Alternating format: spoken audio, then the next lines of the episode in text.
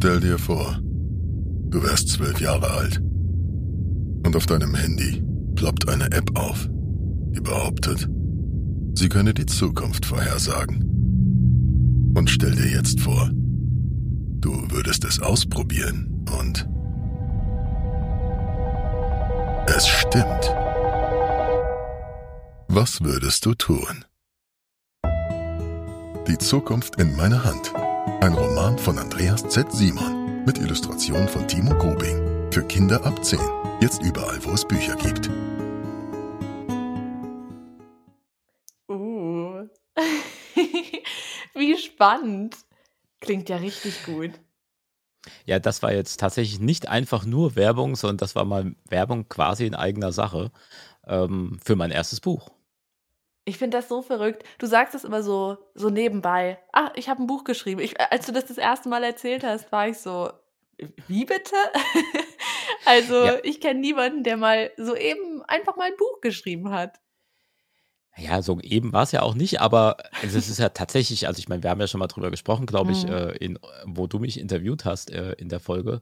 Ja, genau. Das ist, das ist schon ein Riesending. Das ist was, was ich mir schon immer gewünscht habe. Und das ist einfach total krass, dass es jetzt passiert ist. Also man kann es jetzt tatsächlich kaufen.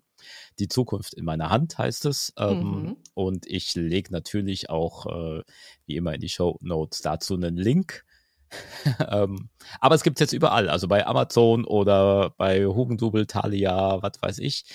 Und ist ab zehn Jahre alt, wie man eben schon erfahren hat. Äh, hat ganz tolle Illustrationen von Timo Krubing, der auch ganz viele ganz tolle Sachen macht. Also ich finde wirklich, dass es einfach auch sehr schön geworden ist, das Buch. Also wirklich schön im Sinne von, es sieht einfach sehr gut aus. Ja. Ja, und ich bin sehr, sehr froh. Das ist echt äh, eine ganz tolle Sache, dass ich sowas mal machen durfte. Also ich werde es auf jeden Fall kaufen. Deswegen, wenn wir uns das nächste Mal sehen, dann möchte ich bitte unbedingt eine signierte Ausgabe, okay? ähm, ja, das lässt sich machen. Sehr cool. ja, auf jeden Fall. Genau, die Zukunft in meiner Hand. Das Witzige ist ja auch, dass ich ende ja auch immer ähm, hier bei der Neurotainment Show mit die Zukunft ist frei und so. Mhm. Also dieses Zukunftsthema, das äh, lässt mich halt nicht los. Also das passt auch irgendwie zu diesem Podcast, muss man sagen, dieses Buch. Wenn du die App hättest, würdest du sie benutzen? Würdest, würdest du wissen wollen, was kommt? Klar. Ja? Ja, ihr, naja, also die Zukunft voraussagen heißt ja nicht unbedingt nur, na, man kann ja dann auch Sachen mitmachen, ne? Ja, das stimmt natürlich. Also mal wenigstens so ein bisschen angeben mit, dass ich jetzt weiß, was als nächstes passiert, würde ich glaube ich schon. Wenn ich wollte, dann könnte ich es sagen. Ja. Also in der Geschichte geht es um den Jonas, der genau diese ähm, Möglichkeit hat. Der ist zwölf Jahre alt und genau, wer halt wissen will, ähm, was der da so alles mit anstellt und was er damit verändern kann oder auch nicht, das äh, kann man dann da, da lesen. Ich bin gespannt. Und für die heutige Folge hast du dich mit dem Lektor des Buches unterhalten, oder? Ja, richtig. Ich habe ja quasi dadurch das erste Mal in meinem Leben ähm, jetzt Kontakt mit einem Lektorat gehabt, mit jemandem, der das, was ich so schreibe, äh, liest und ähm, bearbeitet. Und da gibt es ja ganz viele Vorurteile, was ein Lektor eigentlich so macht. Und ich weiß ja nicht, ob du eine Vorstellung hast, was so ein Lektor macht. Ähm, auf jeden Fall habe ich mich mit ihm mal ausführlich darüber unterhalten und ganz viele Einblicke auch bekommen. Vor allem auch ähm, in das Verlagswesen an sich. Also das ist bestimmt auch für alle angehenden AutorInnen da draußen, die auch gerne mal ein Buch schreiben wollen würden, mit Sicherheit sehr interessant, sich das mal anzuhören. Also ich habe die Folge auf jeden Fall bitter nötig, denn ich könnte jetzt nicht so aus dem Stegreif sagen, was genau zu den Aufgaben eines Lektors gehört. Deswegen bin ich sehr gespannt. Dann können wir eigentlich auch direkt reinstarten, oder? Ja, dann würde ich sagen, dann hören wir uns das doch auf jeden Fall jetzt mal zusammen an. Christian Walter heißt er, ist Lektor beim Verlag Belz und Gelberg. Und das wirklich sehr spannende Interview mit ihm hören wir direkt nach meinem Lieblings-Neurotainment-Jingle. Eins, zwei, drei.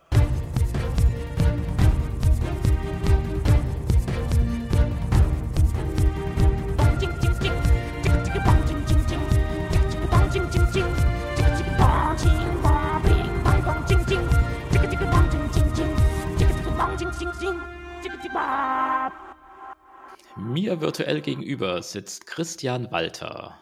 Fangen wir doch mal mit einer ganz simplen Frage an, die du wahrscheinlich ganz schwierig finden wirst. Bei welchem Buch wärst du gerne nicht der Lektor gewesen? Oh, bezieht sich das jetzt nur auf Kinderbücher oder, nee, auf oder alles. kann man. Also ruhig auf alles. Okay, ich glaube, dann würde ich sagen, ähm, Schlafes Bruder von Robert Schneider. Mhm. Weil, wie, wie man so hört, also ich finde, es ist, ist ein fantastisches Buch. Ähm, aber was man so mitbekommt oder mitbekam, er ist ja nicht mehr so aktiv, aber ich glaube, es ist ein relativ komplizierter Autor, der irgendwie ist wahrscheinlich ein Mensch, mit dem man über jedes Komma irgendwie diskutieren muss. Und das stelle ich mir relativ anstrengend vor, ähm, da dann als Lektor irgendwie behutsam in den Text zu gehen, wenn da jemand so sensibel ist auf der anderen Seite. Äh, und es ist, glaube ich, es war bei dem Buch tatsächlich so, dass das irgendwie 20 Verlage abgelehnt haben. Mhm. Ähm, und bis es dann irgendwie ein Verlag gemacht hat, dann wurde es direkt Bestseller. Ähm, das ist natürlich auch kein gutes Gefühl, wenn man dann als Lektor irgendwie mal, oh, okay, ich habe damals die Absage geschrieben.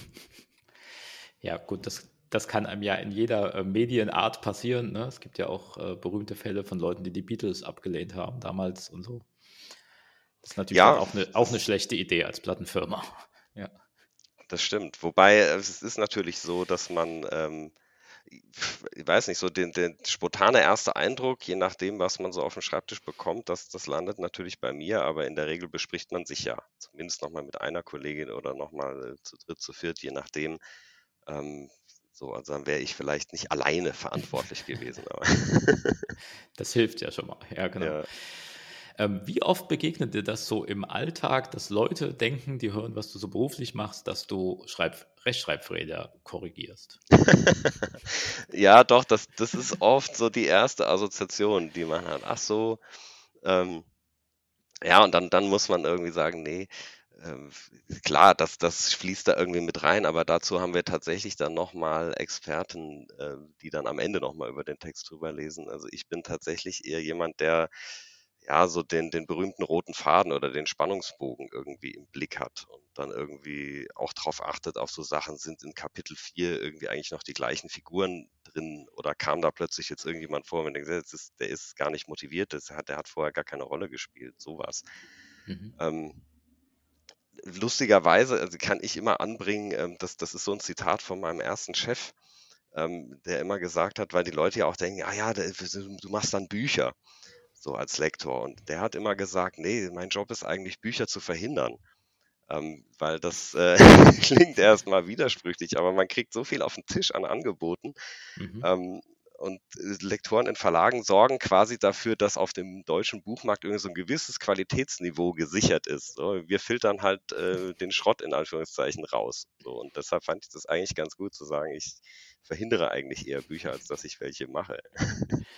Okay, ist ein, ein, interessanter Ansatz. Versuch doch mal mir so am Beispiel, wir können ja vielleicht am Beispiel von äh, Die Zukunft in meiner Hand das einmal durchdeklinieren. Was mhm. sind denn die Arbeitsschritte für dich als Lektor an so einem Buch? Also da kommt irgendwie ein Manuskript oder auch erstmal nur ein Exposé zu dir. Was passiert dann?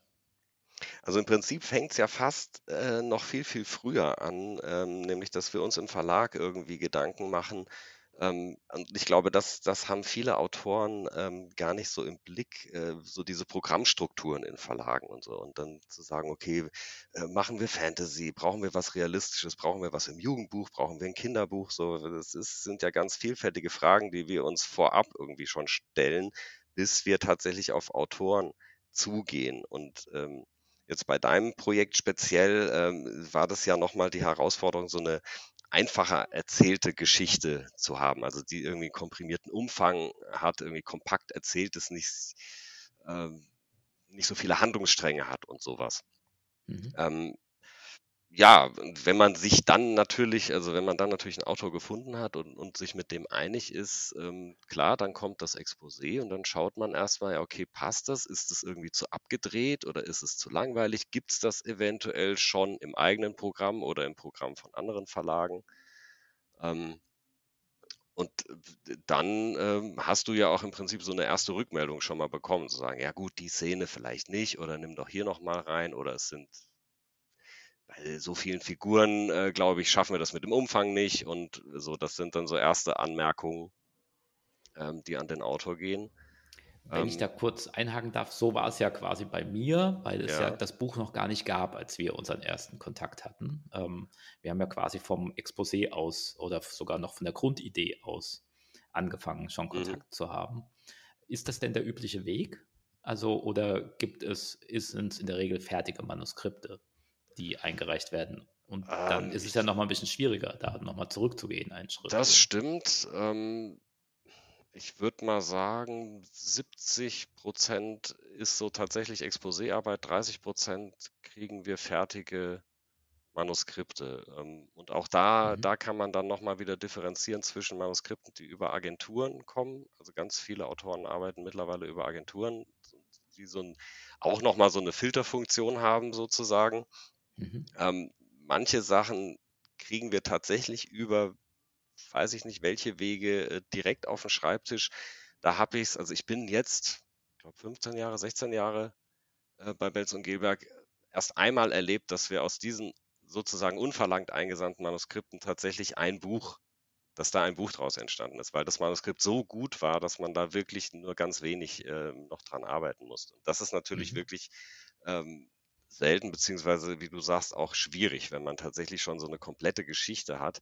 Ähm, klar, die liest man dann eigentlich durch und dann ähm, ist so die Frage, ja, passt das, passt das nicht? Oder muss man da tatsächlich äh, noch so viel dran ändern, dass sich die Arbeit dann gar nicht lohnt? Also von daher ist es eigentlich äh, einfacher, ähm, wenn man tatsächlich mit dem Auto von Anfang an irgendwie am Exposé feilt und dann die Geschichte ja von Null an begleitet sozusagen. Mhm. Also auch die Agenturen schicken euch dann im Prinzip erstmal Exposés. Ja, oder genau, also kurze Zusammenfassung, so und so wäre die Idee, das wäre ein Kinderbuch mit der und Mhm. der Thematik, äh, natürlich ein paar Informationen über den Autor oder die Autorin, ähm, was mittlerweile auch immer wichtiger wird, ja, wenn man sagt, okay, ist das jemand völlig Unbekanntes oder hat derjenige, diejenige schon Bücher veröffentlicht oder ist die oft im Fernsehen, keine Ahnung, also weil man muss ja irgendwie sozusagen das alles medial um das Buch äh, immer mehr bespielen, damit es überhaupt die nötige Aufmerksamkeit bekommt. Also das Mhm. ist so die, die Qualität der Geschichte oder das Thema ist ähm, ja natürlich ein wichtiges Kriterium, aber da, da spielen auch noch so ein paar andere Faktoren mit rein mittlerweile. Mhm. Jetzt sagen wir, okay, du hast jetzt also dann ein Exposé auf deinem Tisch liegen ähm, und dann entsteht als nächstes Schritt äh, die erste Manuskriptfassung. Ähm, richtig? Oder was? Ja, Genau. ja Was, gut, es sind, ja, was passiert also ich dann? sag mal, diese vertraglichen Verhandlungen und sowas, das können wir vielleicht an der Stelle außen vor lassen, aber das, das spielt natürlich auch noch eine Rolle, muss man sich auch drum kümmern. Genau. Also darum Ähm, kümmerst du dich als Lektor auch. Also das war ja in meinem Fall auch so. Genau. Dann habe ich einen Vertragsentwurf erhalten und dann haben wir beide darüber gesprochen im Prinzip. Genau, das ist im Genau. Prinzip auch, also klar, da Okay. gibt es dann auch noch eine Kollegin äh, so aus der Vertragsabteilung, die dann quasi Mhm. mit so einem juristischen Blick da nochmal drauf schaut. Ähm, aber in der Regel haben wir ja im Verlag auch eigene Verträge, so, so Vertrags, Vertragsvorlagen. Ähm, ja, also da geht es dann so um diese das Feintuning, die Vorauszahlung und äh, prozentuale Beteiligung. Und genau das verhandelt man dann als Lektor auch mit dem, entweder mit der Agentur oder mit dem äh, Autor, mit der Autorin direkt, ja. Mhm. Und dann kommt Okay. das irgendwann das Manuskript, genau. Mhm. Beziehungsweise in deinem Fall war es, glaube ich, so, ähm, du hast ja auch nicht das komplette direkt geschickt, sondern du hast mir die ersten zwei, drei Kapitel oder so geschickt.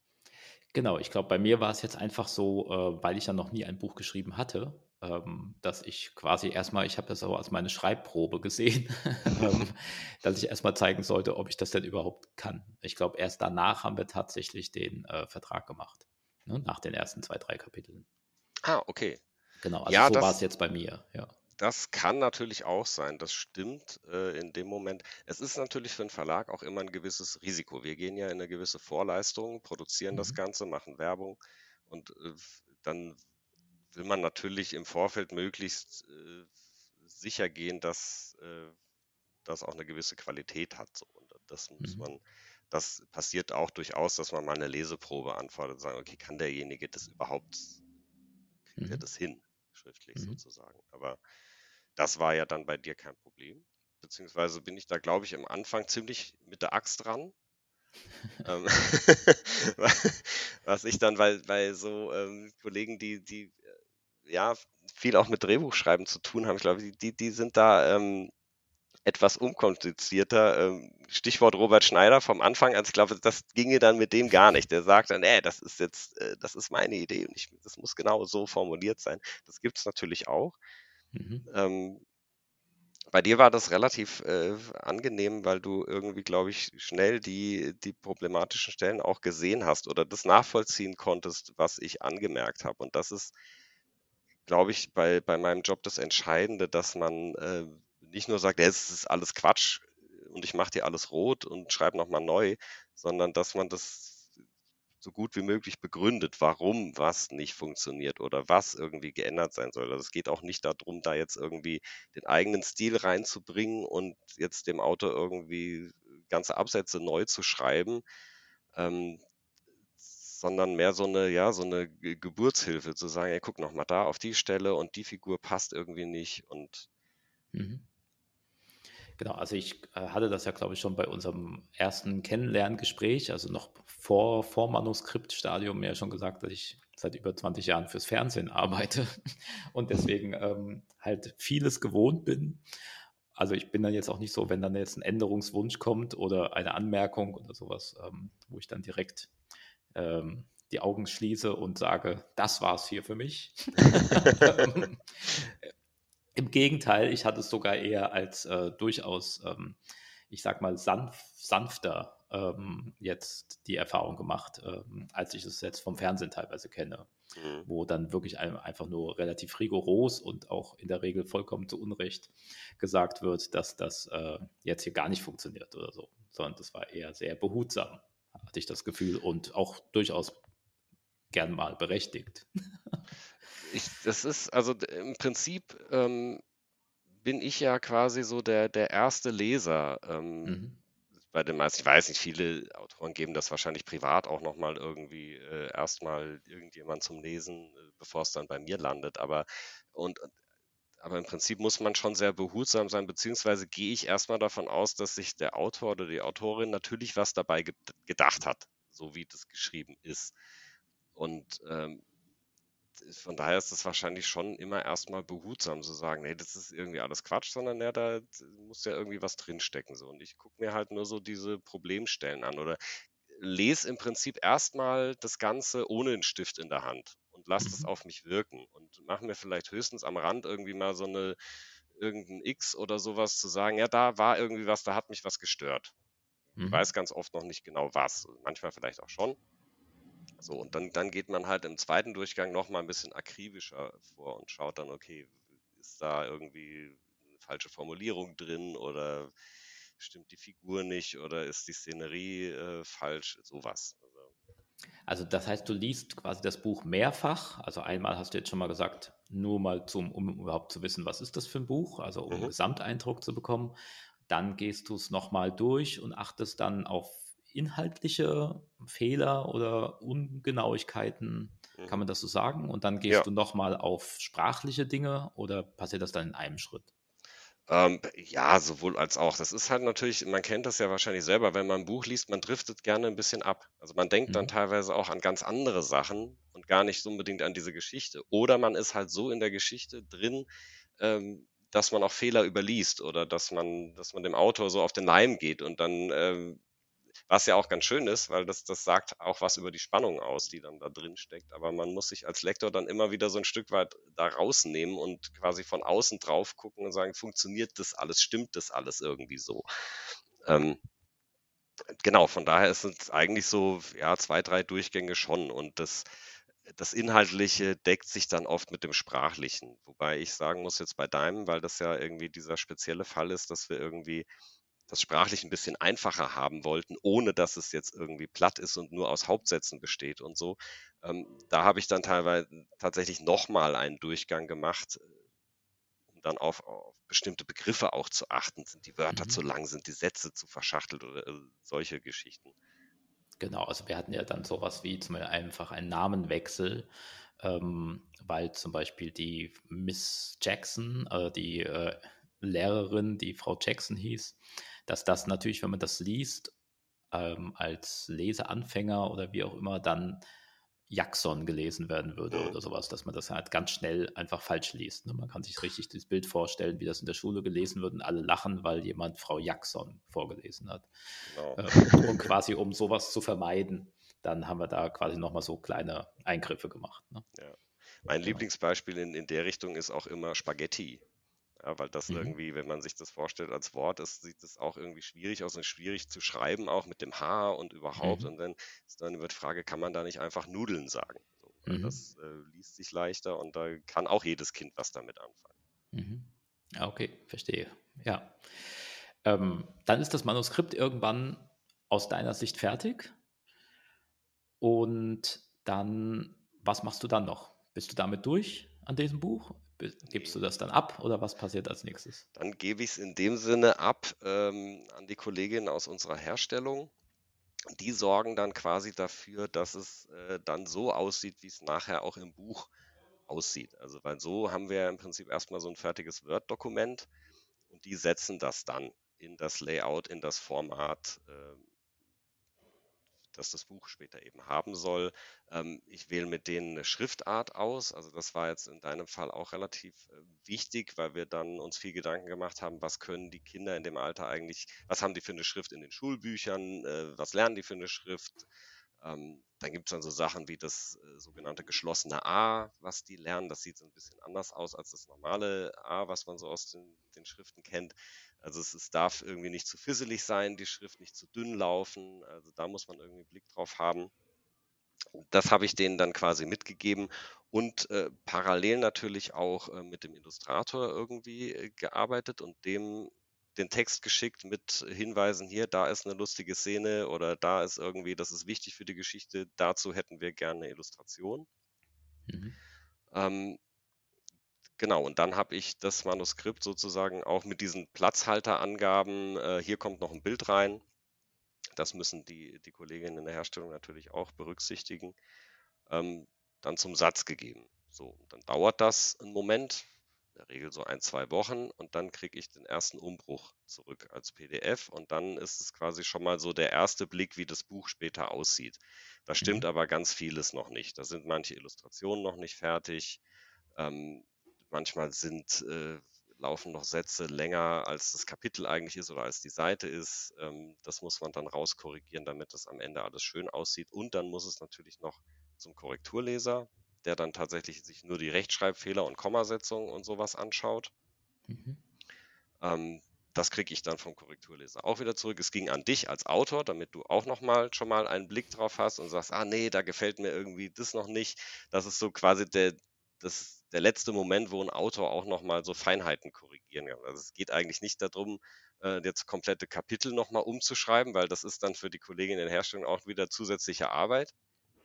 Ähm, gibt aber auch so Kandidaten, die das machen und man dann irgendwie den fünften, sechsten, siebten Umbruch irgendwie hat. Das ist natürlich nicht so schön. In der Regel läuft es aber eigentlich ganz gut, dass man dann die Korrekturen, die der Autor noch hat, zusammenträgt und die Korrekturen, die vom Korrekturlesen kamen, ähm, das schaue ich mir dann auch alles nochmal an und gebe das dann wiederum auch zurück an die Herstellung, an die Herstellung ähm, die das dann alles ausführt. Dann kriege ich den Text nochmal und im Prinzip geht es ping-pong-mäßig so lange hin und her, bis ich dann sage, so, jetzt ist das Ding fertig. Jetzt sind auch alle Illustrationen drin und jetzt passt es. Und dann kann ich es zum Druck freigeben. Mhm.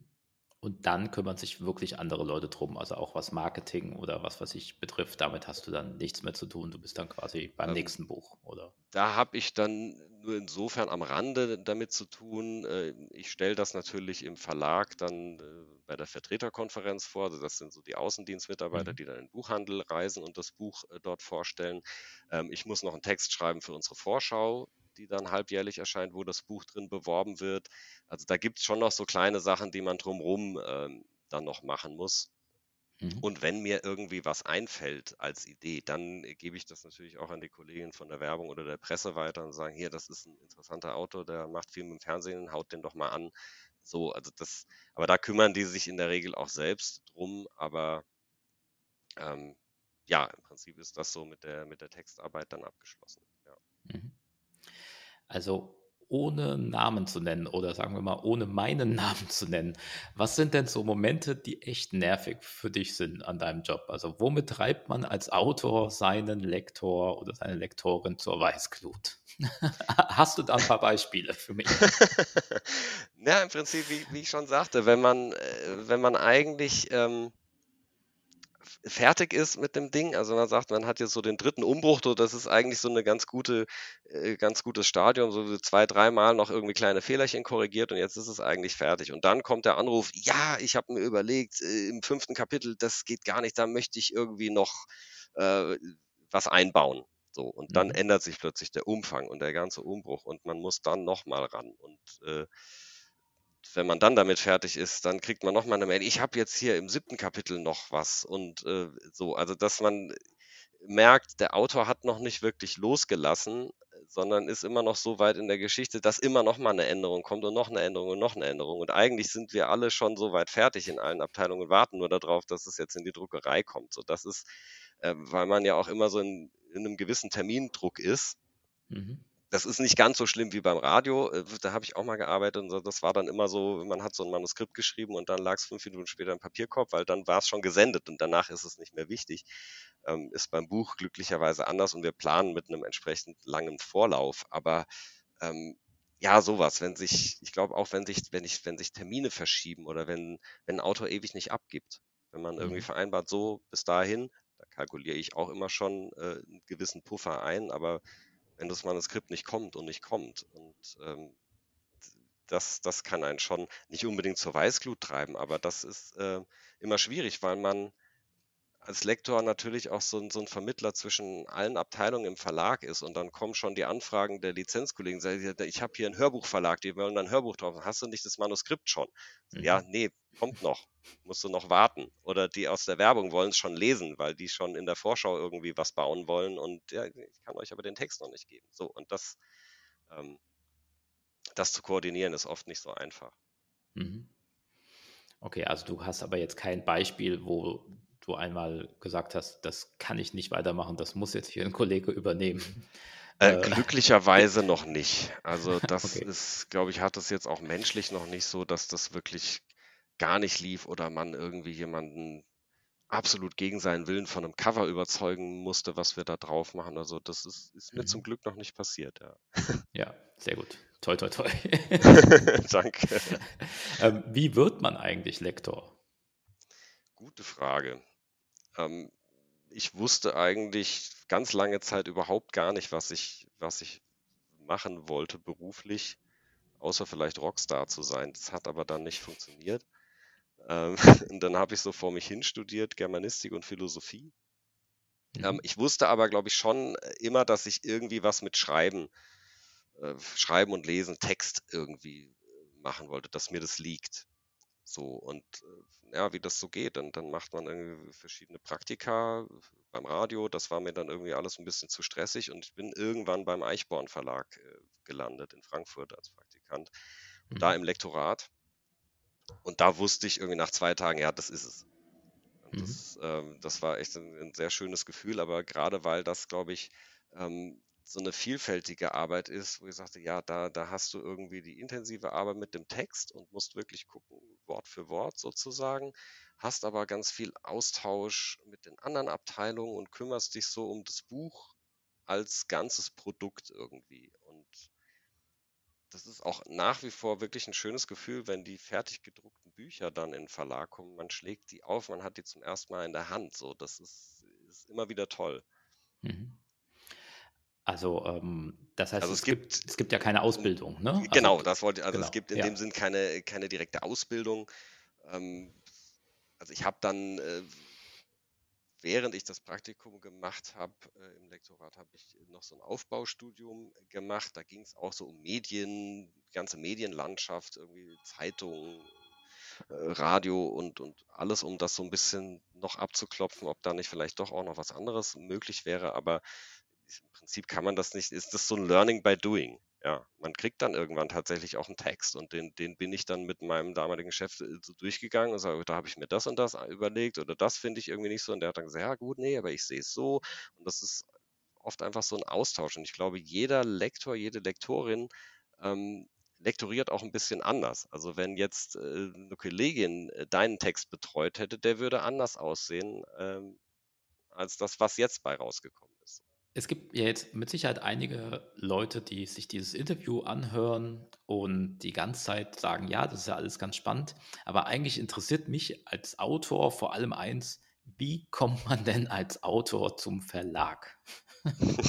Hast du da vielleicht einfach mal so den einen Tipp ähm, für alle AutorInnen da draußen?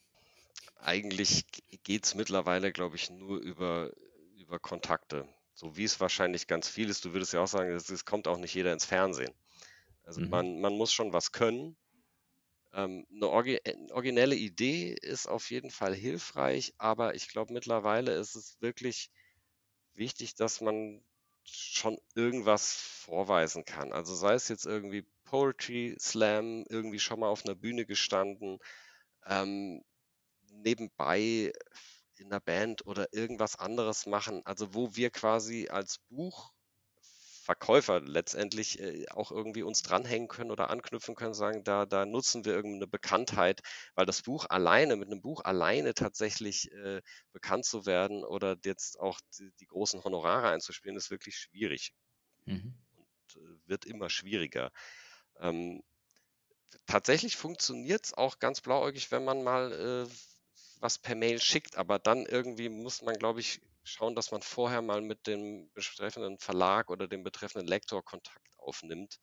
Ähm, weil wir in der Vergangenheit, also wir haben das mittlerweile eingestellt, weil wir echt sehr viele Manuskripte zugeschickt bekommen haben. Die gingen dann von Kriegserlebnisgeschichten bis zu Kochbüchern, weil sich die Leute oft gar nicht äh, die Gedanken machen, was, was sind wir eigentlich für ein Verlag, welche Bücher bringen wir eigentlich raus. Ja, das, das, ist ja ganz unterschiedlich. Und also das lohnt auf jeden Fall, dass man sich das Verlagsprogramm genau anguckt und sich dann überlegt, passe ich da mit meiner Geschichte rein?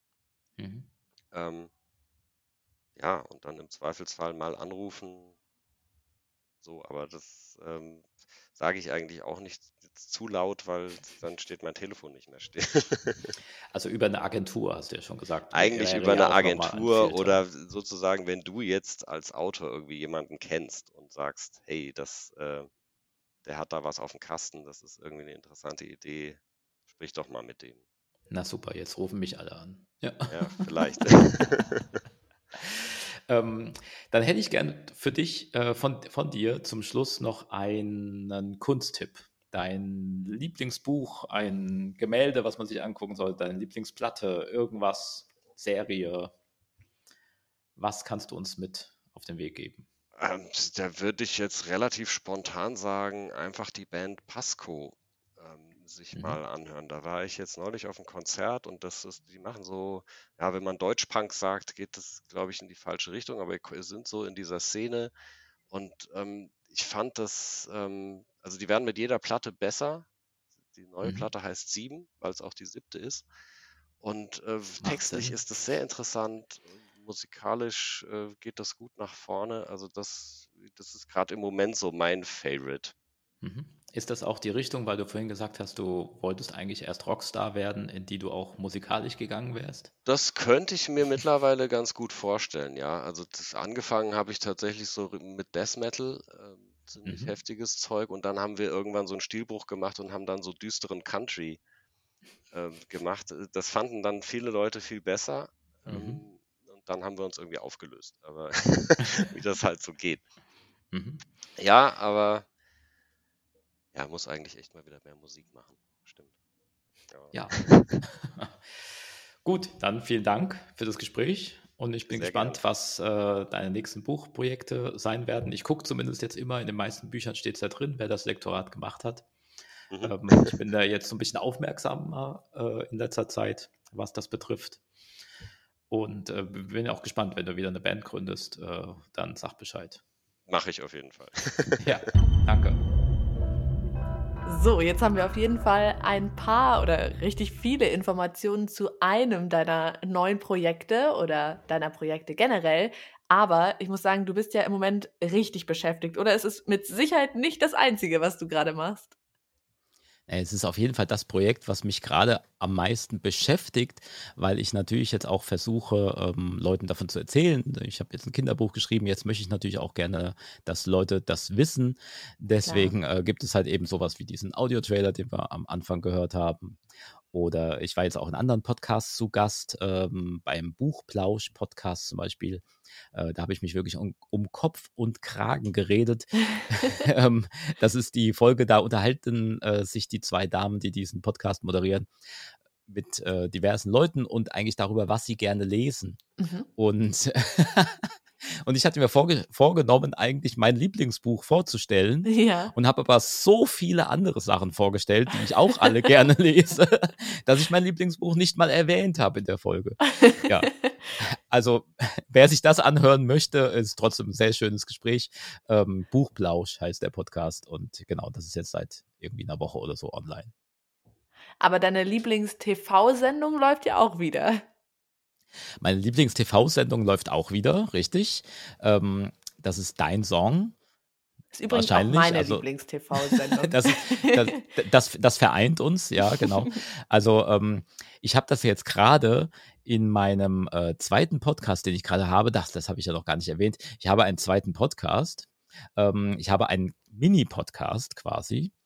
Und äh, den ähm, könnt ihr da draußen euch auch anhören. Und zwar, indem ihr auf meine Webseite geht und meinen Newsletter abonniert, ähm, den es nämlich gibt. Das ist der Neurotainment Newsletter, macht ja auch Sinn. Und ähm, dann bekommt ihr einen extra Feed, also eine Adresse zu einem geheimen Podcast, in dem ich euch quasi immer erzähle, was ich gerade so alles mache. Also so eine Art Kreativ-Tagebuch, so ungefähr einmal die Woche, ein paar Minuten und äh, da verliert man dann vielleicht am wenigsten den Überblick über die ganzen Projekte. Und da habe ich jetzt auch gerade in der letzten Folge darüber erzählt, wie problematisch das gerade ist, dass gerade alles gleichzeitig passiert. Dein Song läuft im Fernsehen, ja, ähm, zum 15. Mal. Das bedeutet, es gibt auch ganz viele Online-Specials und was weiß ich dazu, zu dem 15-jährigen Jubiläum. Und gleichzeitig kommt halt ausgerechnet mein Buch raus. Es könnte natürlich auch einen Monat früher oder einen Monat später rauskommen, aber nein, es ist genau jetzt. Und ja, so ist es halt manchmal. So ist es manchmal. Du podcastest also quasi fremd. Und das gleich doppelt. Halten wir jetzt einfach mal so fest. Na gut. Jawohl, so ist es.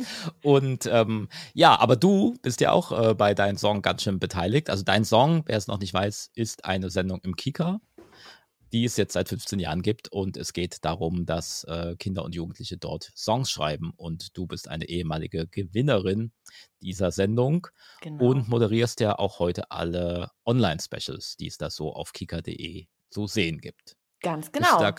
Bist du da gerade noch dabei oder bist du schon fertig jetzt für dich? Ähm, tatsächlich haben wir alles schon abgedreht. Also als nächstes kommt dann ja die Finalshow, ähm, jetzt Mitte März und da produzieren wir auf jeden Fall wieder viel hinter den Kulissen. Also äh, da bin ich dann immer mit kika.de unterwegs und da sind ein paar coole Clips geplant und ansonsten kann ich mich jetzt tatsächlich zurücklegen äh, oder lehnen und mich freuen auf die ganzen Clips, die jetzt so nach und nach online kommen. Es ist ja alles schon ein bisschen her, dass wir das gedreht haben und dann ist man manchmal überrascht, so, ach stimmt, den haben wir ja auch gedreht. Ah ja, das war da und da. Ähm, und gleichzeitig kommt die neue Staffel von Dein Song zurück im Wettbewerb online.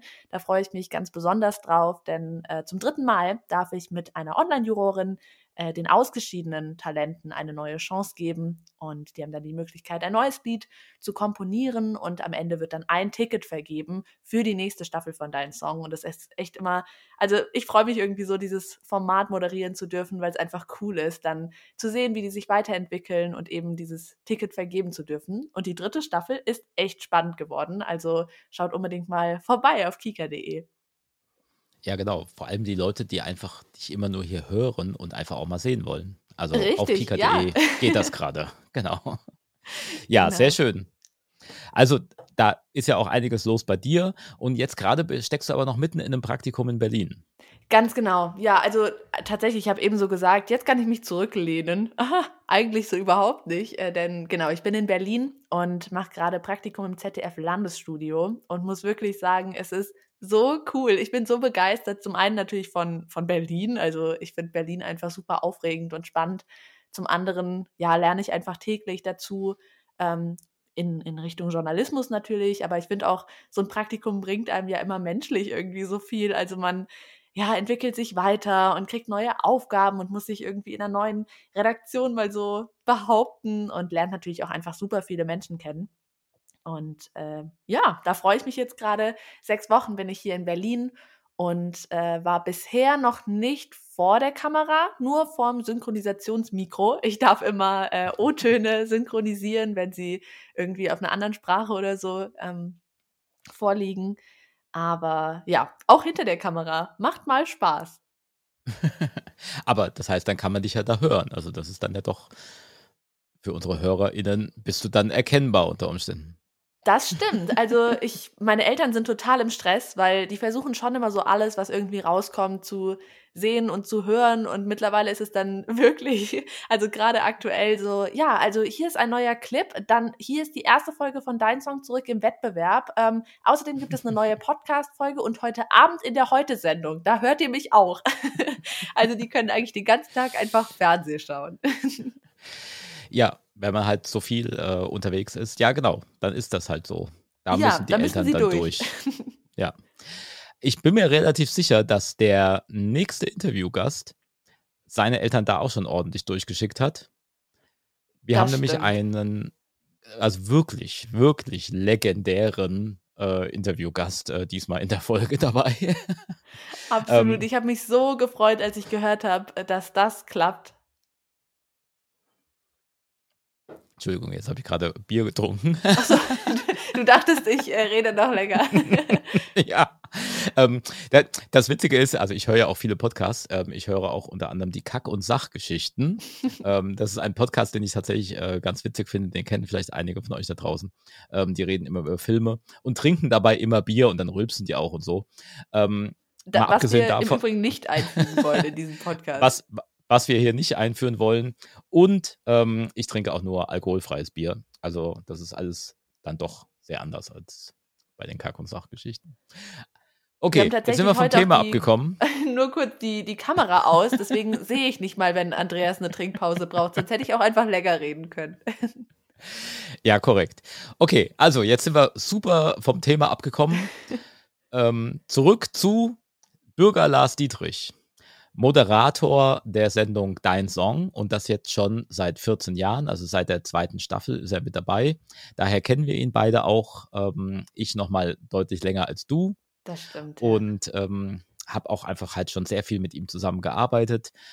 Und die meisten Leute kennen ihn vielleicht noch von früher und sowas aus seiner Zeit, ähm, wo er gerade so mit Stefan Raab Musik gemacht hat, äh, Sexy Eyes, Ein Bett im Kornfeld. Ähm, hier kommt die Maus, war auch unter anderem von ihm mitgeschrieben.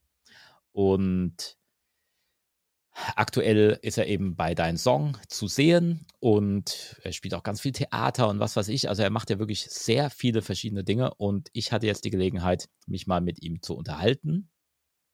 Und man muss mal sagen, ich habe wirklich auf dieses Interview sehr lange gewartet. Ja. Wir haben ganz lange darum gekämpft, endlich mal ähm, ihn vors Mikrofon zu kriegen. Und gelungen ist mir das Ganze ähm, jetzt, weil ich eine fast zweistündige Autofahrt mit ihm hatte und da konnte er mir jetzt einfach mal nicht weglaufen. Wahrscheinlich hattest du das Gespräch vorher gar nicht angemeldet. So, du hast einfach das Mikrofon im Auto aufgebaut und die Chance genutzt, dass er nicht weg konnte. Nein, wir haben das ganz brav vorher so besprochen. Ach so, na dann ist ja gut. und ähm, aber ja, das ist, glaube ich, ein ganz schönes Gespräch geworden. Wie gesagt, während einer Autofahrt. Ähm, das klingt trotzdem, glaube ich, ganz in Ordnung, weil ich dort nun endlich mein neues Mikrofon zum Einsatz bringen konnte, was ich genau dafür gekauft habe, damit ich eben auch unterwegs in einigermaßen guter Tonqualität Interviews aufzeichnen kann.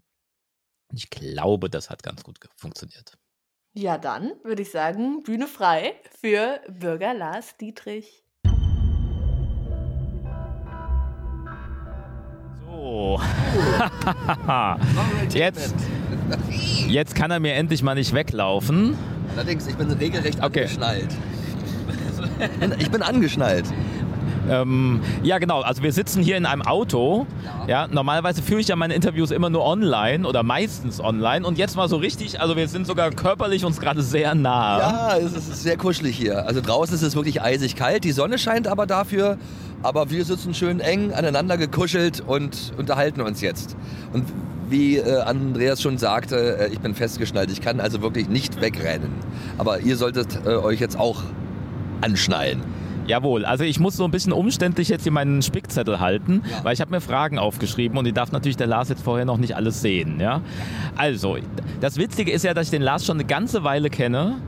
Nämlich seit, ich glaube, 13 Jahren kennen wir uns schon. Wir, wir, machen doch jetzt schon die 15. Ja, dafür. Ja am Anfang noch nicht. Nee, also müssen wir 14, seit 14. 14 ja. Mach uns nicht jünger, als wir, als wir sind. Okay, also wir kennen uns schon seit 14 Jahren und ähm, trotzdem. Also seit der Kindheit sozusagen. seit unserer Kindheit natürlich, weil wir sind ja noch Teenies quasi. Ja. Ähm, und trotzdem weiß ich ganz viele Sachen von dir nicht. Und das frage ich dich jetzt einfach mal alles. Okay. Jetzt bin ich wirklich mal gespannt, was du von mir nicht weißt, ganz ehrlich. Also ich kenne dich ja vor allem jetzt in deiner Funktion als Moderator, ja? Und da frage ich mich, wie gerne gibst du eigentlich selbst Interviews? Ach, eigentlich, wenn die so locker sind wie jetzt so in Podcasts, dann ist es was Schönes. Äh, da muss man sich nicht so, so äh, muss man nicht so viel überlegen, was man sagt. Da haut man einfach raus und das kommt meistens immer ganz gut an, egal was man sagt, für einen Blödsinn. Äh, dann gibt es dann halt so Shows, seriöse, was weiß ich, die NDR Talkshow oder also Riverboot und was weiß ich, wo ich dann auch schon alles mal saß und dann wirklich mich konzentrieren muss auf das äh, Projekt, was ich gerade bewerben will oder das Produkt und ähm, nicht so viel ausschweifen und so. Und ähm, also eigentlich finde ich so Podcast-Interviews locker, lockerer und schöner. Kannst du dich an irgendein vollkommen missglücktes Interview erinnern? Wo du sagst, das, das war so gar nichts? Ähm, naja, also im Nachhinein ist man dann immer so verunsichert und denkt, oh, was habe ich denn da jetzt eigentlich gesagt? Das wird auch heute der Fall sein. Das ist immer so. Man haut erstmal so die, die Sachen raus und äh, Stunden später fängt man an, eigentlich erst darüber nachzudenken, was hat man da gesagt? Und dann kann man nur hoffen, dass äh, Sachen, die doof sind, irgendwie rausgeschnitten werden. Äh, aber das passiert ja ganz oft nicht. Deswegen ist man schon aufgeregt, wenn es dann heißt, äh, so, wir, wir gehen jetzt damit dann auch on air. Ja, also wir sind nicht live, aber ich schneide natürlich trotzdem hier nichts raus. Ja. Nee, nee, aber es ist eigentlich, eigentlich nie vorgekommen, dass ich jetzt wirklich äh, ähm, dachte, jetzt habe ich total versagt. Im Nachhinein ist dann alles gut. Man macht sich dann immer so verrückt. Aber wenn ich mir das Produkt dann anhöre oder angucke, dann geht das. Und dann denke ich, naja gut, dann, es menschelt. Auch wenn man mal jetzt nicht perfekt ist, äh, verstehen die Leute das und finden das vielleicht sogar auch authentisch. Ähm, du bist ja selbst auch Podcaster ähm, seit einiger Zeit. Ja. Ähm, machst dort einen ähm, Hörspielmagazin, Recorder, das Hörspielmagazin, so heißt es ja, glaube ich, auch. Ja. Ähm, wie sehr haben dich denn Hörspiele als Kind tatsächlich geprägt? Also wie, wie wichtig war das für dich? Total wichtig. Und deswegen freue ich mich ja auch, dass ich jetzt auch einen Podcast habe, äh, wo ich dann auch darüber reden kann und, und auch schwärmen kann und auch Leuten Hörspiele, die ich in meiner Kindheit für wichtig fand, äh, ähm, dann auch nahebringen kann. Und äh, ja, also ich finde Hörspiele fast schon wichtiger als visuelle Umsetzungen. Also für mich, weil mir das total Spaß macht und es hat auch schon immer als Kind auch meine Fantasie total beflügelt. Und ich mag das. Also ich liebe es auch und ich würde auch gerne öfter mal selber in einem Hörspiel äh, äh, mitmachen. Also ich, ich, hatte schon öfter mal die Gelegenheit. Ähm, und ja, das, das macht, also ich, ich, ich mag mich auch gerne selber in Hörspielen hören. Das ist so eine eigene, so eine, so eine ganz eigene Welt und so. Ich weiß nicht. Ich kann mich da sehr gut äh, äh immer reinversetzen in die Situationen. Was sind da so deine Highlights? Was hast du früher gehört oder Sachen, die ich früher gehört habe, die höre ich immer noch sehr gerne. Und äh, ich bin auch froh, dass ich rechtzeitig Kinder bekommen habe. Dann konnte ich dann auch legal immer noch Märchen hören. Auch im hohen Alter kann ich das noch tun. und also ich liebe zum Beispiel äh, Märchen äh, auch, Hörspiele. Ähm, und im Osten waren die immer sehr, ich komme ja aus dem Osten, äh, die waren ja immer sehr äh, äh, künstlerisch wertvoll auch umgesetzt. Mit ganz schräger, moderner, was weiß ich, Musik und ähm, mit großen Stimmen auch, mit, also mit große äh, äh, berühmte Schauspieler haben dann dort auch in diesen Hörspielen dann die Könige gespielt und die und die Bösen und die Guten und ach das das war einfach äh, äh, sehr kunstvoll gestaltet. Das fand ich irgendwie als Kind teils verstörend, aber dadurch hat es auch so eine Faszination gehabt. Und ähm, jetzt, ähm, wo ich dann älter bin, ähm, höre ich die trotzdem auch total gerne. Naja, man fühlt sich dann natürlich auch in seine Kindheit äh, zurückversetzt. Das ist einfach auch ein schönes Gefühl, was man damals hatte. Das ich, das kann ich mir immer wiederholen. Dieses, dieses Geborgenheitsgefühl beim Hören dieser Hörspiele. Äh, und ich habe, ja, aber auch jetzt, wo dann die Wende kam, da war ich ähm, 16 und da äh, hatte ich auch eine, eine, eine, Freundin, die mir dann die, die ganzen West-Hörspiele dann nahegebracht hat. Zum Beispiel äh, Bibi Blocksberg und was weiß ich, TKKG, äh, äh, äh, die drei Fragezeichen und sowas. Und also da bin ich ja erst richtig in dieses Hörspiel-Universum, konnte ich dann ja auch nochmal richtig eintauchen. Weil da war ja, das war ja auch, der Westen war ja letzten Endes auch das Land der unbegrenzten Hörspielmöglichkeiten. und das habe ich dann total ausgenutzt und liebe es. Ich habe eine große Hörspielsammlung auch äh, zu Hause. Ich höre mir eigentlich, die, und die nehme ich auch immer mit. Also jetzt auch, jetzt kann man das ja alles mitnehmen, immer auf Festplatte und da höre ich mir immer wieder gerne, egal wo ich bin, auch in der Welt, höre ich mir dann gerne meine Hörspiele an. Ja, und du bist ja auch selbst Sprecher. Also du sprichst ja auch mehr, als mir teilweise bewusst war, weil du ja auch äh, tatsächlich ähm, einfach nur Sprecher bist für Werbung oder für Dinge. Ähm, wie kam es wie kam's du eigentlich da in die Richtung? Also wie ist das passiert? Ähm, ich ich hab, hatte mich mal beworben äh, äh, bei einer Sprecheragentur, die nennt sich Marina Schramm. Und diese Frau hat äh, mehrere tolle Künstler irgendwie unter Vertrag äh, ähm, und vermittelt die. Und ich hatte das große Glück, von ihr angenommen zu werden und in ihre Kartei reinzukommen. Und ähm, das Sprechen lag mir eigentlich schon immer sehr, weil ich meine Stimme immer schon sehr geschult habe. Damals, ich hatte ein Tonbandgerät als Kind und habe dann auch schon immer selber so Hörspiele für mich aufgenommen aber auch Radiosendungen gefaked und so und habe dann gesagt, hallo, es ist 15 Uhr. Also so wie die großen Radiosprecher dann äh, aus meiner Jugend und man hat ja viel äh, äh, Radio gehört auch früher. Äh, so habe ich dann, äh, dann das halt auch so spielerisch dann so bei mir im Kinderzimmer, wenn andere Leute vielleicht, was weiß ich, mit ihren Matchbox-Autos gespielt haben, da habe ich meistens dann schon so ein bisschen mit meinem Tonbandgerät und mit meiner Stimme äh, experimentiert. Und da habe ich mich wahrscheinlich unbewusst schon vorbereitet auf auch diese Art von Karriere, die ich dann eingeschlagen habe irgendwann. Genau, also du liest ja unter anderem auch diese Kinderbuchreihe Die Haferhorde oder sowas. Da habe ich natürlich auch direkt dran gedacht, weil ich ja gerade ein Kinderbuch geschrieben ja. habe. Das wäre auch toll, wenn das der Lars liest. Ja. Das ist nur bei mir, in meinem Fall ist äh, das Kind ja quasi aus, ähm, äh, das Buch aus der Perspektive eines zwölfjährigen Kindes geschrieben, da ist es wahrscheinlich ein bisschen schwierig, ne? Aber ähm, wie ist das Lesen für dich? Also jetzt sowas wie die Haferhorde, wie funktioniert das? Ja, die Haferhorde ist natürlich ein Geschenk für mich. Also das ist was ganz Tolles. Da habe ich ja jetzt auch schon äh, 20 Bände, äh, Bände eingelesen und äh, ich freue mich immer wieder äh, auf die nächsten Folgen und ich hoffe, da kommen noch ganz viele, weil ähm, da sind ganz viele tolle Charaktere drin. Das ist sowieso immer bei Kinderhörbüchern, die machen mir am meisten Spaß weil das so viele verschiedene äh, Charaktere sind, die man dann halt mit Leben füllen kann. Und äh, da kann man halt auch zeigen, was man stimmlich dann so drauf hat. Und da kann ich durchaus auch Kinder sprechen. Hallo. Also ich mache ja ganz viel. Oder die, die Tiere haben halt auch alle Stimmen. Äh, äh, und da, das, also ich versuche aus diesem Hörbucherlebnis eigentlich ein, wie so eine Art Hörspielerlebnis zu machen. Weil ich selber mag es halt äh, äh, mehr hörspielig eigentlich wenn verschiedene Charaktere zu hören sind, verschiedene Stimmen.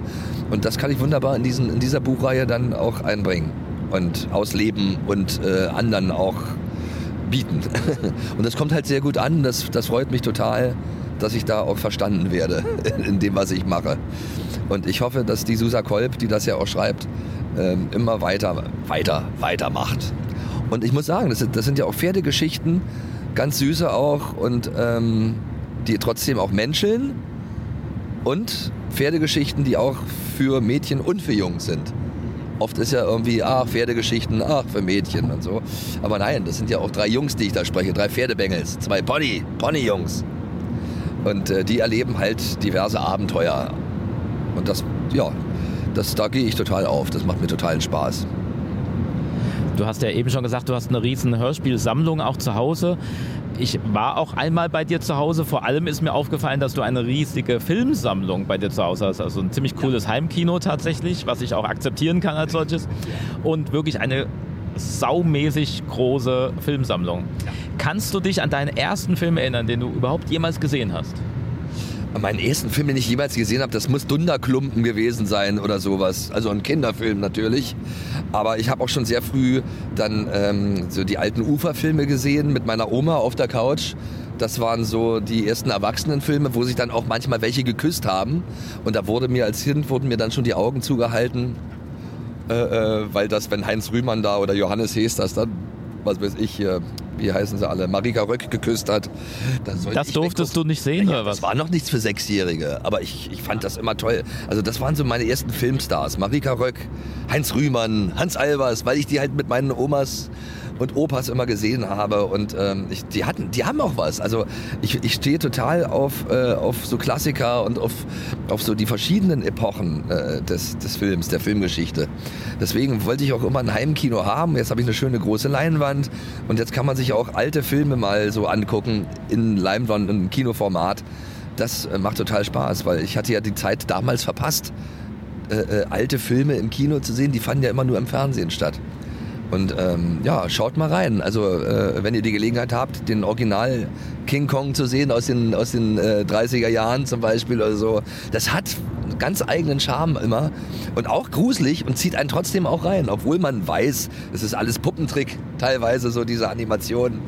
Aber ähm, ja, das ist Filmgeschichte und das interessiert mich total.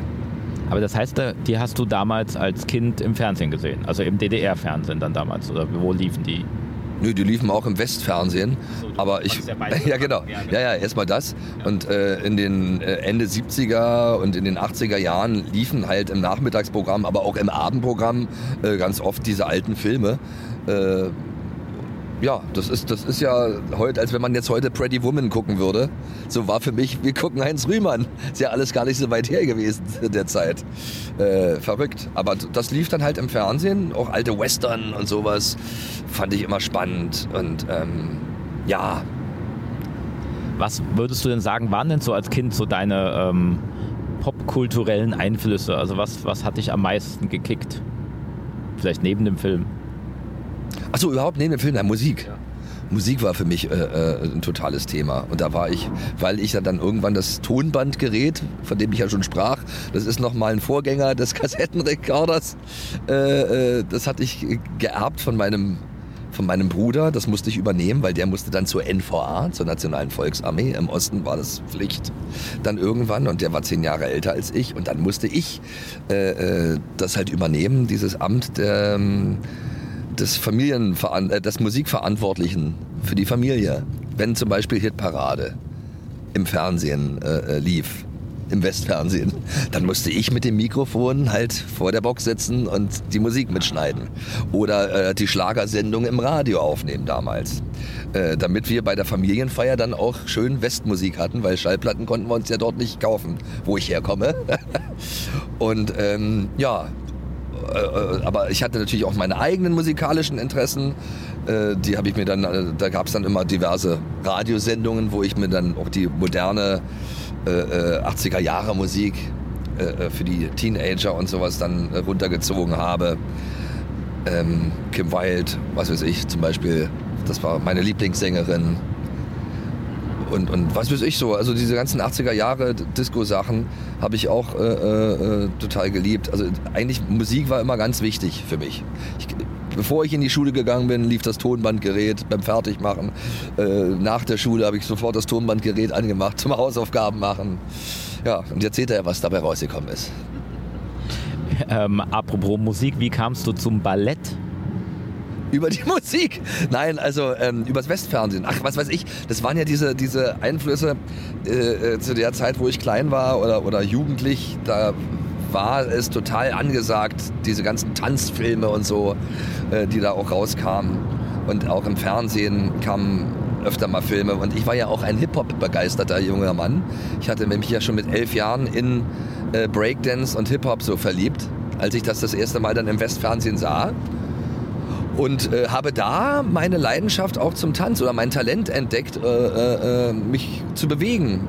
Körperbeherrschung und was weiß ich. Und das habe ich halt immer, ich habe immer gutes Feedback bekommen und alle waren immer total hin und weg, als ich dann so Breakdance-Übungen nachgemacht habe, die ich gesehen habe im, im Westfernsehen.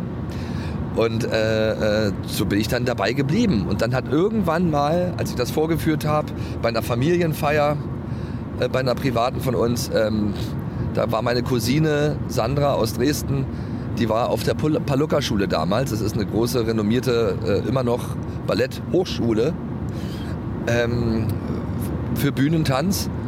Und die hatte äh, gesagt, Mensch, Lars, bewirb dich doch mal da in, in Dresden bei uns auf der Palucca-Schule. Die suchen da, die machen da immer so Eignungstests jedes Jahr und da suchen die immer Jungs.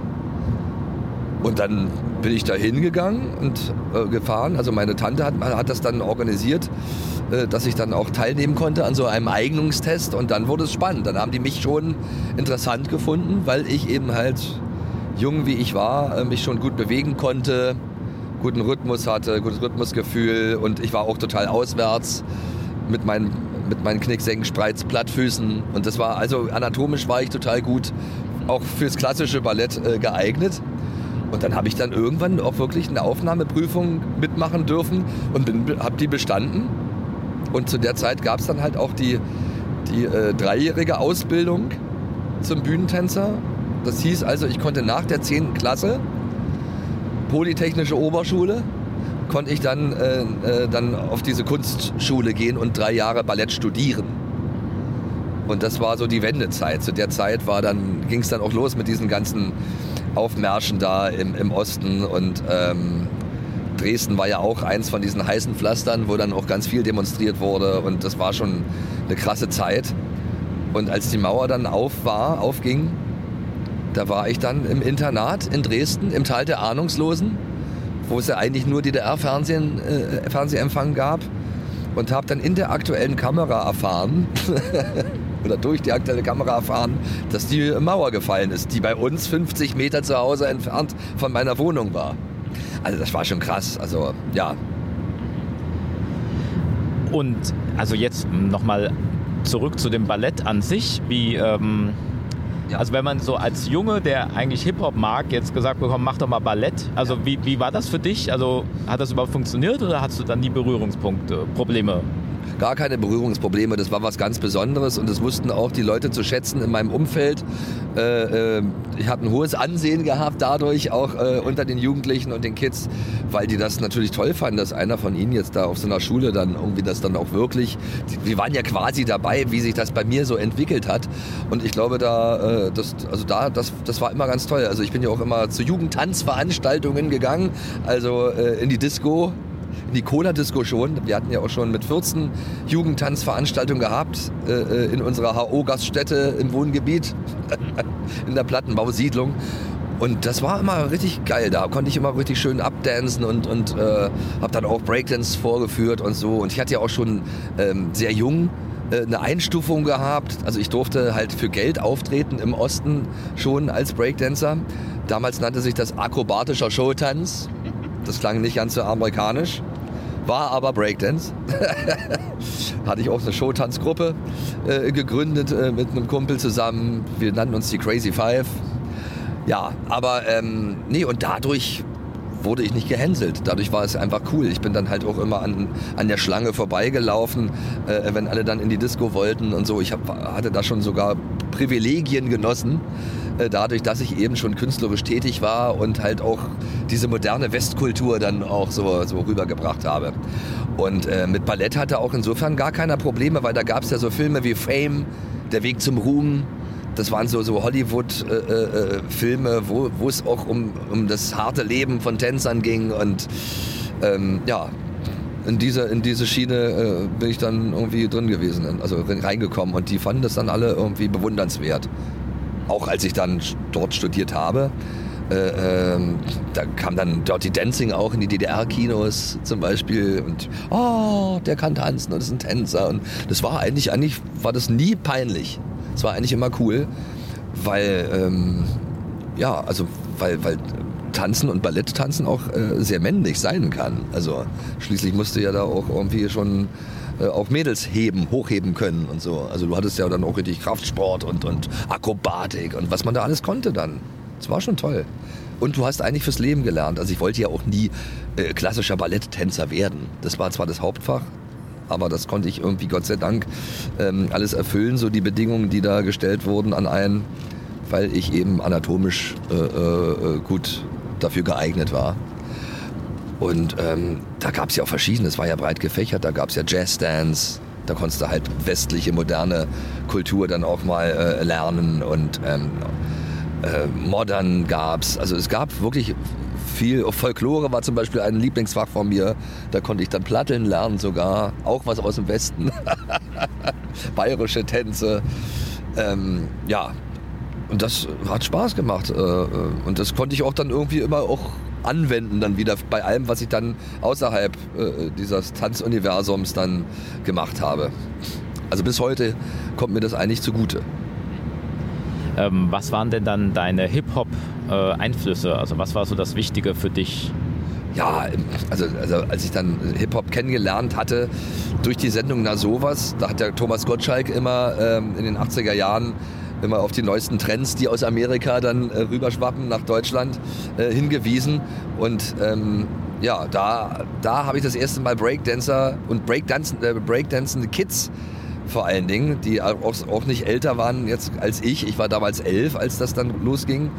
Und die haben das dann so vorgemacht und da habe ich dann irgendwie gedacht, ey geil, das ist ja genau das, was ich, was ich auch cool finde und machen will. Und die Musik dazu äh, äh war halt auch was ganz Besonderes. Da, da wurde auf einmal nicht mehr gesungen, da wurde gerappt. Und das fand ich auch total verschärft, weil ich jetzt nicht unbedingt jetzt äh, so ein Goldkehlchen hatte erstmal. Ich habe zwar immer gerne gesungen, aber nicht so, dass jetzt äh, man sagen konnte, Mensch, der wird mal Sänger. Aber als dann äh, diese Möglichkeit äh, äh, kam, dann ja zu singen, ohne zu singen, also zu rappen sozusagen, einfach nur rhythmisch so ein paar Reime so, so über, über einen coolen Beat zu schmettern, das war ein tolles Ausdrucksmittel für mich. Und ich habe das dann für mich so angewendet, um, um dann halt natürlich auf Deutsch, weil, weil Englisch habe ich in der Schule nicht gelernt damals. Ähm, wir hatten Russisch statt äh, Englisch als, als Pflichtfach. Ähm, und da habe ich dann einfach dann, ja, deutsche Texte dann für mich geschrieben, so lustige, mein Name ist Lars und ich komme vom Mars, ich esse gerne Gras und das macht mir Spaß, also singe ich euch ein Liedchen vor, das handelt von dem Zug. Also so, so ein Blödsinn. Aber ähm, das kam aber irgendwie cool immer. Das habe ich dann immer äh, äh, dargeboten auch äh, auf, auf Jugendtanzveranstaltungen beim Disc-Jockey vorne. Äh, ja, also ich mochte auch Rap und die Einflüsse waren natürlich äh, äh, Grandmaster Flash. Das, also zum Beispiel New York, New York und, und alles, was dann gerade so stückchenweise dann im Radio gespielt wurde. Es war ja, war ja damals äh, wirklich nicht so, dass man das Radio angemacht hat und da lief dann Rapmusik. Da musste man ja wirklich dann schon bis nachts irgendwie vom Radio hängen mit seinem Tonbandgerät und warten, bis irgendwo vielleicht auch sogar auf einem amerikanischen Sender, AFN, der ja bei uns zu empfangen war, äh, dann mal irgendwie ein cooler Rap-Song lief. Und das waren meistens Grandmaster Flash, Curtis Blow, Sugar Hill Gang mit Rappers Delight und solche Sachen das waren dann so meine, meine Lieblingsbands zu der Zeit, die mich auch beeinflusst haben. Dann kamen irgendwann die Fat Boys dazu und dann haben die Beatbox gemacht und das habe ich dann mir raufgedrückt. Also es war schon toll, was man so als Kind ist man ja so, wenn man was toll findet, dann, dann macht man das so lange, äh, versucht man das so lange, bis man es auch kann. Und dann habe ich halt immer so, so Beatbox gemacht und, und äh, bums war das Problem mit der Musik eigentlich auch gelöst. Dann habe ich das auch Leuten oder Jungs aus der Nachbarschaft äh, äh, beigebracht. Ähm, und dann hat einer immer Beatbox gemacht und der andere hat gerappt. Und dann wurden die Texte immer anspruchsvoller. Dann haben wir dann langsam so angefangen, Friedenstexte zu rappen und sowas. Und das äh, äh damit haben wir das ganze Jahr dann auch salonfähig gemacht ähm, für die Öffentlichkeit im Osten. Also dann konnten wir auch eine Einstufung machen als Sprech, Sprechgesangs, Akrobaten sozusagen. Also wir hatten dann so ein Programm, wo wir gebreakt haben und dann aber auch gerappt. Also ein Film, den ich eigentlich nur durch dich kenne, davon hast Ja. du mir erzählt, ist Beat Street. Ja. Ja, der ja wohl einen wichtigen Einfluss äh, generell im Hip-Hop hatte, ähm, aber auch für dich. Was, Vor allen wie Dingen, kamst du an den? vor allen Dingen äh, äh, hat er einen großen Einfluss auch auf die DDR-Hip-Hop-Generation gehabt, weil das war der einzige Film, der dann irgendwann in die Kinos gab, kam. Und es war, wenn man mich fragt, auch immer noch der geilste Film, jemanden das schmackhaft zu machen. Ähm, das war einfach wirklich wie so ein, klar ist das alles natürlich verschönt und verschnörkelt rübergebracht worden, aber genauso äh, hat es mich auch erreicht. Es gab natürlich Filme, die, die so wie Wild Style und sowas, die auch total geil sind, wenn man sich für Hip-Hop interessiert und die einem die Kultur auch noch authentischer und, und äh, äh, dokumentarischer so ein bisschen nahe, nahe gebracht haben. Aber Beat Street, das war schon irgendwie so, so eine eigene bunte Welt, wie so ein Märchenfilm, ähm, wo Leute jetzt in meinem Alter damals total drauf abgegangen sind. Und ähm, eigentlich, wenn du Beat Street gesehen hast, dann, äh, äh, ja, da sprang der Funke halt sofort über. Wir kamen aus dem Osten, äh, aus, unseren, aus unseren Wohngebieten ähm, und hatten eigentlich auch nichts. Und die äh, Kinder in der Bronx, in dem Film, die Protagonisten, hatten eigentlich auch aus nichts was gemacht. Äh, und ähm, das war genau irgendwie ähm, die Kunst oder das, was wir eigentlich brauchten, um auch für uns irgendwie uns cool zu, zu fühlen. Und es gab so einen Anstoß. Dann haben wir angefangen, uns selber auch T-Shirts zu bemalen, äh, wie die, oder äh, selber unsere Plattenspieler irgendwie zu präparieren, dass man dann halt coole Sachen damit machen konnte. Äh, Beatbox zu lernen und ähm, äh, auch Breakdance zu machen und das zu vereinen und, und ähm, uns bunt anzuziehen. Also das war wirklich eine ganz eigene Kultur, die man dann ausleben konnte. Und dann war man eben kein Popper, kein Punk, kein New, New Romantiker oder was weiß ich. Dann war man Hip-Hopper. Das war was Geiles. Ähm, also du hast mir ja von dem Film schon erzählt und ich habe mir auch daraufhin das Album mal irgendwann gekauft. Ähm, Und ich habe jetzt einfach mal, witzigerweise, weil du das auch sagst, das war der einzige ähm, Hip-Hop-Film, der dann auch in der DDR lief. Da steht sogar bei Wikipedia bis heute drin, ähm, dass der Film besonders in der DDR erfolgreich war. Also Ja. deswegen hier so im Westen, also in meinem Einfluss, ich habe gar nichts von dem mitbekommen Ja, tatsächlich. ja. Das, äh, ja, das tut mir richtig leid. Ich habe ihn, auch- nur bedauert. ich habe ihn auch bis heute nicht gesehen, aber Ja. ich habe ähm, mal ein äh, kleines Quiz vorbereitet mit dir Oh, ja. äh, zum Thema St Beat Street. Ja, ich liebe liebe Beat Street Quiz. Also mal gucken, ob du das hinkriegst. Ich habe ich hab ein paar Fragen. Also, Oh. Beat Street ist äh, quasi Rekordhalter oder der erste Film, ähm, der das geschafft hat. Und zwar was?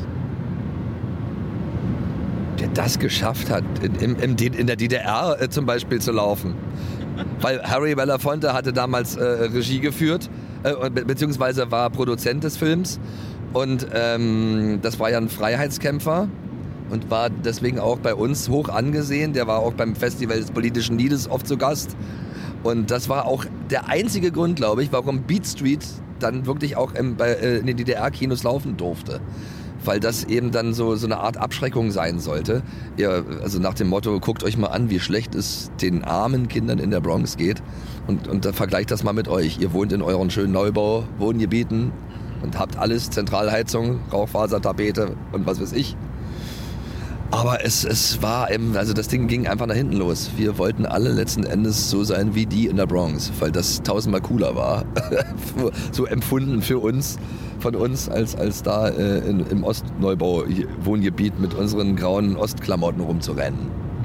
Ja, nee, aber das war wahrscheinlich nicht die richtige Antwort. Also ich würde es mal gelten lassen, weil es wahrscheinlich auch richtig ist. Einfach. Ähm, ich habe als Antwort hier, es war der erste Film, der mehr als nur ein Soundtrack-Album hatte. Ach krass.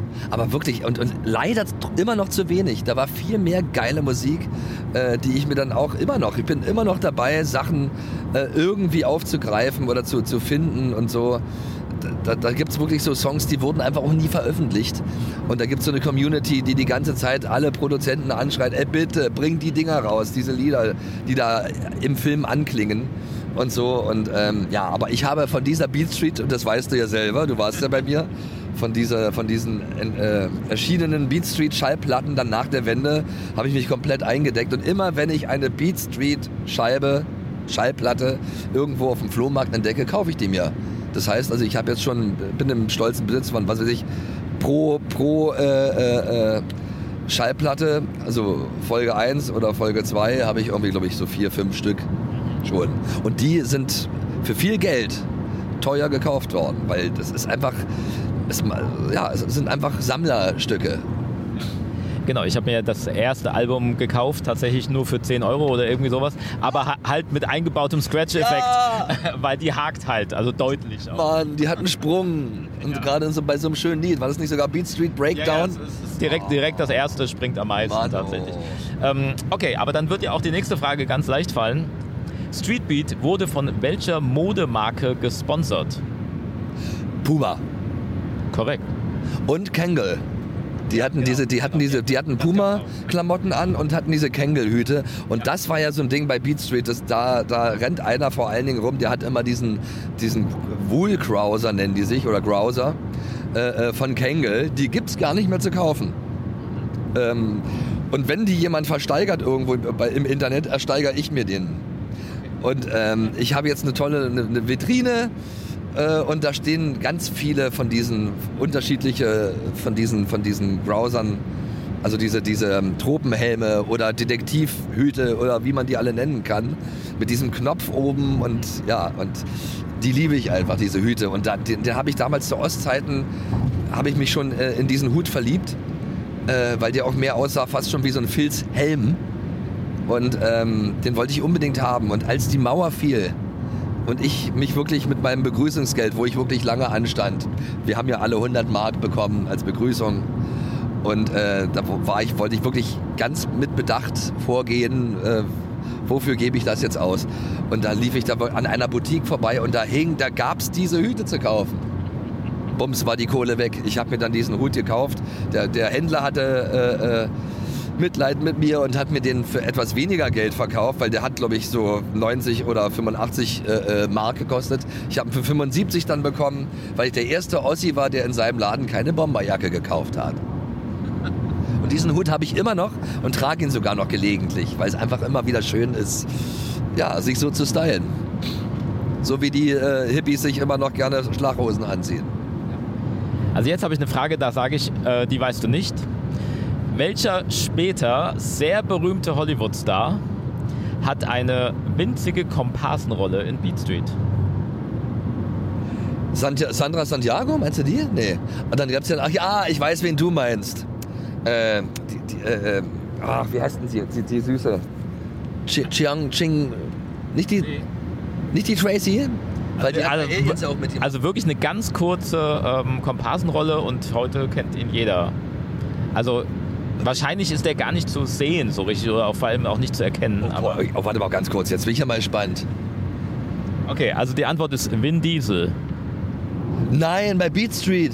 Ja, also als Kind wahrscheinlich. Aber wahrscheinlich ja in einer so einer, von so einer Massendisco-Szene, wa? Genau. Ja, ja, da habe ich ab und zu mal gehört, dass da irgendwelche, äh, ja, was weiß ich, Hip-Hop Acts oder so irgendwie da auch irgendwie als Kinder mitgewirkt haben. Ich weiß gar nicht, ich glaube sogar LL Cool J auch oder so als Kids. Ja, das war einfach, also man sollte sich den Film mal angucken. Das war wirklich eine tolle, äh, äh eine tolle Atmosphäre da. In dem Film gab es ja auch viele Massenszenen in dieser großen legendären Disco in New York, Roxy.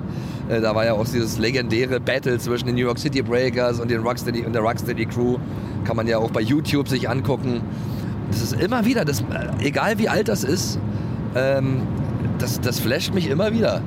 Weil das war noch so richtig so, das waren so Sachen, die hat man gesehen und dann sagte man, wow, das geht, das ist möglich mit dem Körper und so das zu tun. Ähm, aber es sah halt auch machbar aus. Ich meine, was man jetzt heutzutage hat sich das ja so entwickelt. Jetzt ist es ja wirklich zum Hochleistungssport geworden und äh, so, so olympisch und auch schön anzugucken. Aber ich weiß nicht. Ich glaube, da würde ich, also hätte ich damals gedacht, nee, das werde ich nicht schaffen. Aber so Beat Street hat einen wirklich auch animiert zum Nachmachen. Und dann ist man wirklich immer wieder ins Kino gegangen und hat sich das, äh, äh, hat sich das angeguckt, um einfach auch zu gucken, wie machen die das? Also den habe ich zu DDR-Zeiten, kam ja öfter, kamen ja Filme immer wieder. Die haben sich ja, weiß ich nicht, einmal im Monat kam der vielleicht in die Kinos, dann mal mit zwei Wochen. Und das Kino war auch dann immer voll. Und da sind dann alle hingegangen und haben sich dann äh, die, die Moves abgeguckt. Ja, ist ja lustig, Vin Diesel. Aber da waren ja auch trotzdem noch andere äh, äh, Leute da im Cast, irgendwie die dann auch in den 80er Jahren oder so, bei zum Beispiel hier die, die, die Tracy gespielt hat. Ach, die hat, jetzt weiß ich den Namen nicht auswendig, ich Dummi. Ching Chong, was weiß ich, die hatte so, so, okay. die hatte so, so einen komischen asiatisch klingenden Namen, war aber Black. Die hat bei, bei, bei Aliens äh, mitgemacht zum Beispiel und so. Ja, müsstest ja. du eigentlich kennen als Science-Fiction. Könnte sein. Freak. Vielleicht weiß ich das dann jetzt auch nicht. Das mit Vin Diesel habe ich einfach nur gelesen, das behauptet er halt immer mal wieder in irgendwelchen Interviews, ja. dass das wohl seine erste okay. Rolle war. So naja, behaupten kann man ja viel. Genau. Ne? Also ich nehme an, er steht nicht mal im Abspann damit. Nee, das glaube ich auch. So, und an dieser Stelle brechen wir jetzt einfach mal dieses spannende Interview ab und das nächste Mal geht es weiter. Und das nächste Mal, für die, die jetzt die ganze Zeit darauf warten, da kommen auch dann die Fragen dran, die ihr mir geschickt hattet im Vorfeld, ähm, die ich an Bürger Lars Dietrich stellen sollte. Also auf jeden Fall das nächste Mal auch wieder einschalten. Genau, und bis dahin freuen wir uns natürlich wie immer über einen Daumen hoch oder einen Kommentar von euch. Wir sind ja auf Instagram oder natürlich auf äh, unserer Website neurotainment-podcast.de. Da könnt ihr uns auch jederzeit einen Kommentar oder Feedback dalassen. Da würden wir uns sehr freuen. Und normalerweise würde ich ja jetzt einfach aufhören und sagen, die Zukunft ist frei, weil ich das so gerne an dieser Stelle tue. Aber, Aber Diesmal machen wir das mal musikalisch, indem wir jetzt einen Song spielen, der das Thema Die Zukunft ist frei aufgreift. Und zwar hören wir jetzt. Ja, bist du damit einverstanden? Ach so. Okay. Ja, ich dachte, wir starten jetzt in den Song. Ich, ich bin einverstanden. Okay. Gut, äh, vielen Dank. Ähm, und zwar hören wir jetzt Fireproof Babies featuring Overpop mit The Magic in Your Heart Crime. So, viel Spaß damit und viel bis zum nächsten Mal. Ciao.